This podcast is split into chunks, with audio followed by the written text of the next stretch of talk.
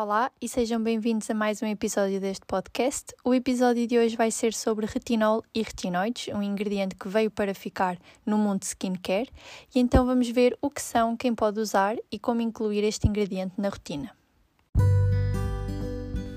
Olá a todos e sejam bem-vindos ao podcast Na Tua Pele.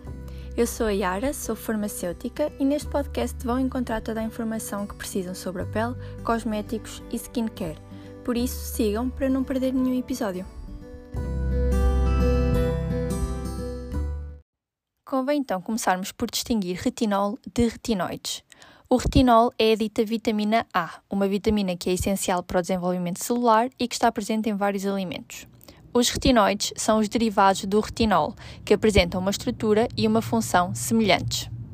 Vulgarmente, quando falamos de produtos cosméticos, falamos sempre em retinol, mas esta designação está errada porque muitas vezes o produto não contém retinol, mas sim um derivado, um retinoide.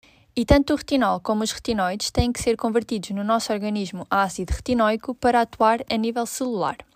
E por ordem de conversão, nós temos então os ésteres de retinilo que se convertem a retinol, que por sua vez se converte a retinaldeído e por último passa a ácido retinoico. E portanto, quanto mais passos de conversão houver, menos irritante é o composto para a nossa pele. E vamos então falar com mais detalhe de cada composto desta família. O composto desta família mais estudado e com melhor eficácia é precisamente o ácido retinoico, também chamado de tretinoína. Estudos demonstraram que este composto estimula a produção de colagênio, aumenta a luminosidade da pele e melhora significativamente a acne e manchas. No entanto, este composto é comercializado apenas como medicamento sujeito a receita médica e não se encontra em produtos cosméticos. O retinal da ida é usado em produtos cosméticos e demonstrou ser eficaz como ingrediente anti-envelhecimento, embora de eficácia limitada.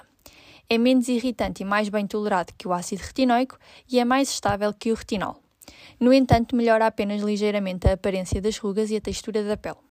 O retinol é talvez o composto desta família mais usado em produtos cosméticos e aquele que mais ouvimos falar. É relativamente estável e bem tolerado pela pele e é responsável por melhorar a textura da pele, hiperpigmentação, linhas finas e rugas, tendo uma eficácia semelhante ao ácido retinoico. Tem a desvantagem de ser um composto que é facilmente inativado pela exposição ao ar ou à luz, e por isso é que se utiliza geralmente compostos mais estáveis.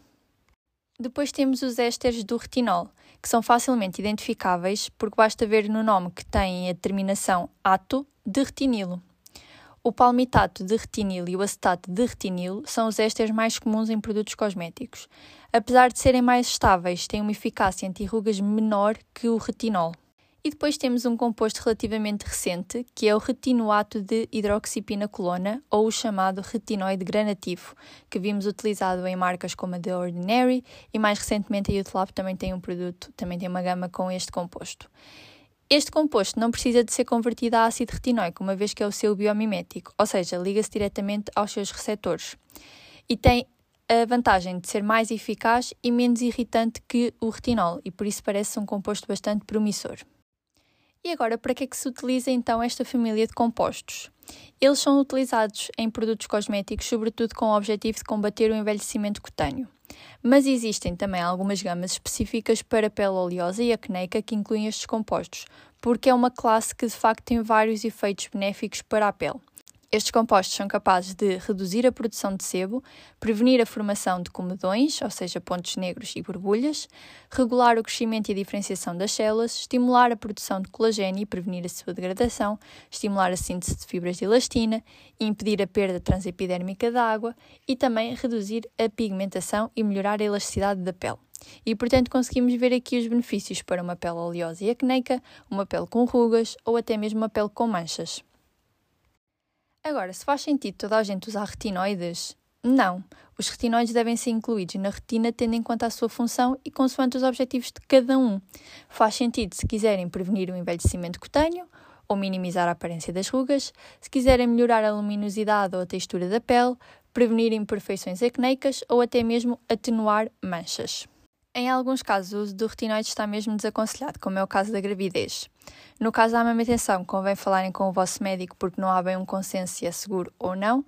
E no caso de pele sensível, também já há várias opções disponíveis eh, de, de produtos com retinoides para pele sensível. Um dos grandes problemas é incluir estes produtos na rotina é que eles podem causar irritação, sobretudo em pele mais sensível, e por isso é que há algumas dicas que podem ajudar a minimizar o potencial de irritação e é a maneira certa de incluírem estes ingredientes na vossa rotina. Devem começar com concentrações mais baixas ou com os derivados menos irritantes, como os ésteres de, do retinol. Devem iniciar a aplicação duas a três vezes por semana à noite e ir aumentando gradualmente a frequência de aplicação não usar ao mesmo tempo ativos irritantes nem esfoliantes, reforçar sempre a hidratação da pele. Podem, por exemplo, aplicar um hidratante nas zonas mais sensíveis ou no rosto inteiro antes de aplicar os retinoides para minimizar a irritação e não deve ser de todo utilizado em pele sensibilizada. Outros aspectos a ter em conta é que alguns retinoides são de facto inativados quando expostos à luz e por isso só devem ser utilizados à noite. E na embalagem vocês devem encontrar isto nas instruções de aplicação, porque os retinoides, alguns, podem ser utilizados também durante o dia. E outro aspecto também muito importante é usar sempre proteção solar, não só por causa daquilo que eu acabei de referir, mas também porque ao aumentar o turnover epidérmico, a renovação celular, a renovação da pele, estes compostos podem aumentar a sensibilização da pele face à radiação solar. Além disso, não adianta usar o retinol ou retinoides como ingredientes anti-envelhecimento se depois não usamos protetor solar, que é o produto anti-envelhecimento mais importante.